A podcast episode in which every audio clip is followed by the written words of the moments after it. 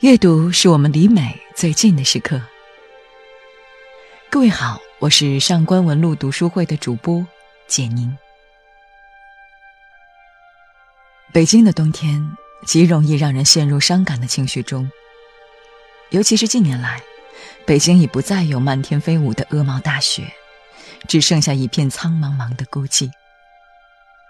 行人融入楼宇间，变成了一幅蒙尘的画。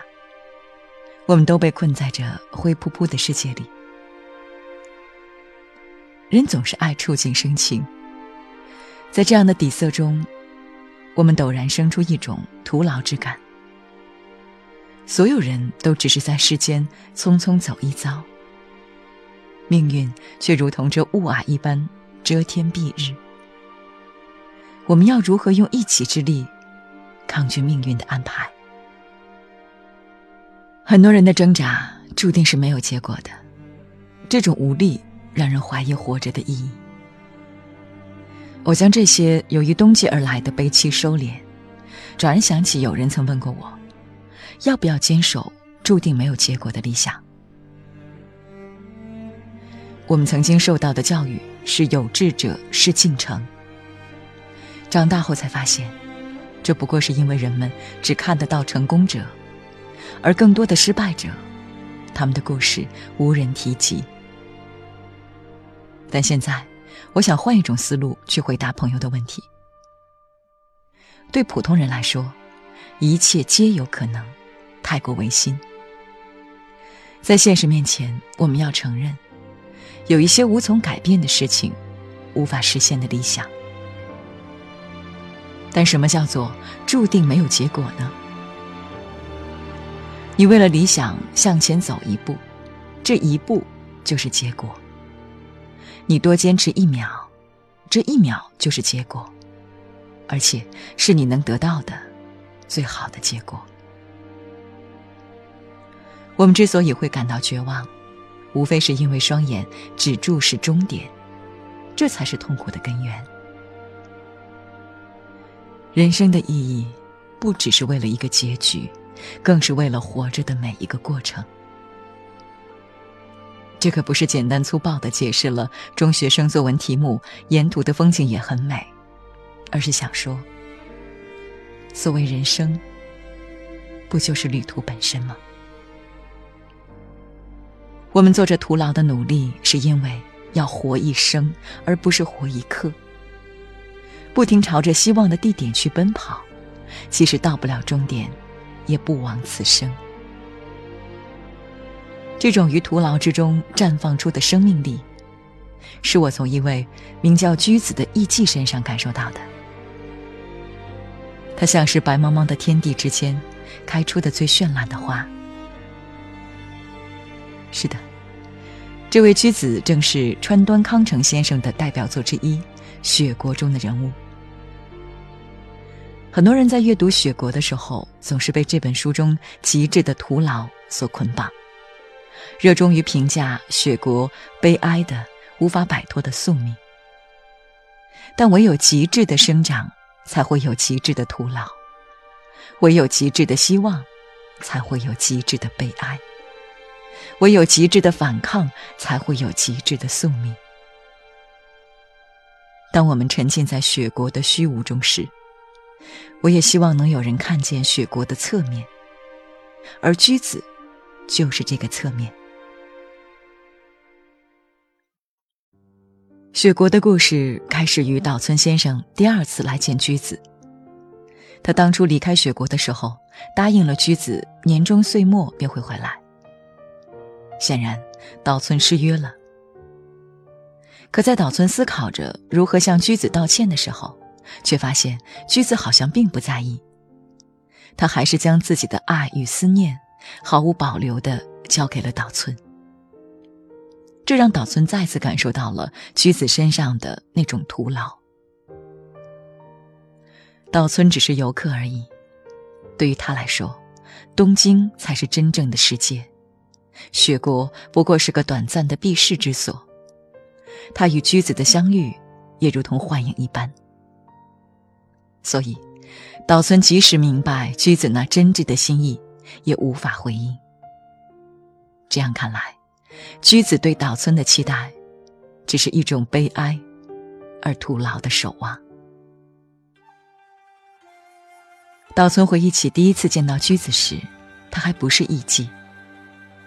居子擅长三弦琴与舞蹈，这让同样对歌舞有研究的岛村对他产生了好感。可岛村又愈发觉得居子可怜，他那绝妙的琴艺与舞蹈，雪国里的人是难以领会的。即使偶尔遇到懂得欣赏他的游客，至多也就几面之缘。居子被困在雪国里，他的琴声与舞蹈无法翻越大雪覆盖的群山。这就是居子的宿命。居子的艺术在这宿命之下，又成了一种徒劳。岛村从别人那里听说，居子是为了给未婚夫治病才来做艺妓的，但居子却矢口否认，说自己只是来帮忙，不是为了谁。那人也不是自己未婚夫，只是青梅竹马。这里，我们无从得知居子的话中有几分真实。谁会希望喜欢的人误以为自己为了另一个男人付出太多呢？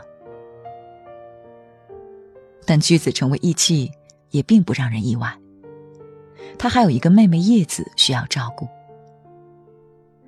居子有艺术天赋，也有生活的重担，何况在雪国这个地方，居子身为一个女人，也没有太多的选择。岛村三次来到雪国，是在秋天。二月十四日是赶鸟节，岛村答应过驹子陪他一起。等驹子来了之后，却发现岛村再次失约了。与之前一样，居子提起这件事时，又没有特别责怪岛村的意思，只是说着：“东京人真爱撒谎，以后你说什么我都不相信了。”这样的话。居子明白，自己不能要求岛村，他只能等待。也许等得到下次见面，也许哪天岛村倦了、腻了，就一辈子都等不到了。所以岛村一直觉得，居子是可怜的。他最可怜的地方就是，在这样的命运下，居子竟然还抱有对未来的期待。居子有对未来家庭的幻想，还担心地说：“不知道像自己这样的女人还能不能生出孩子。”他也将自己的未来寄托在妹妹叶子身上。只要叶子能摆脱命运，居子也将得到救赎。居子就凭借这样的信念，一直坚守着没有结果的人生。雪国的群山绵延不绝，它可以阻断大地。隔绝世间，但这样巨大的力量却没能封闭居子的心。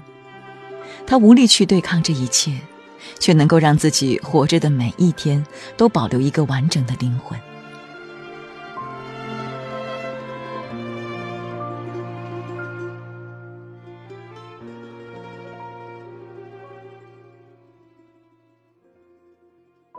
川端康成的一生被外人贴上了两个标签。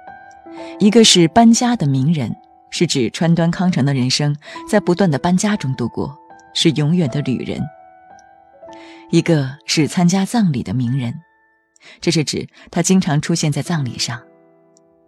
自幼父母双亡，之后又过早的见证了其他亲人的离世，最后他的至交三岛由纪夫也自杀身亡。这两个标签像是缠绕着川端康成的两根巨大而悲哀的线，一根叫生离，一根叫死别。可以说，悲哀与虚无是川端康成生命的底色。雪国同样在这样的底色之中。其实，居子并不是一个积极与命运抗争的斗士形象。岛村三次来到雪国，我们能明显的感受到驹子的变化，这就是妥协带给他的。从最初的清纯，到令妹妹叶子感到厌恶的放纵，生活从未善待过这个美丽的女孩。但即使居子卑微的如同尘土，却从不扭曲沦陷。这就是居子最美丽的地方。他一直在靠徒劳之事支撑着自己的人生，并没有因为不可抗力而提前变成一个麻木的了无生气的人。只是川端康成将雪国写得太过极致，居子所有的期待终究在一场大火中消亡了。这其中的故事，就当做一个悬念，留给大家去原著中感受吧。就算生存的终点是死亡，就算我们做的一切都是徒劳，但是我们还是要做尽徒劳之事。因为生存的徒劳，就不肯去做任何徒劳之事的人，只是欲望的载体。他们总是经过精确的计算去判断，是该继续，还是放弃。所以，始终都难以真正去体味生活之苦中夹杂着的那一丝丝甜。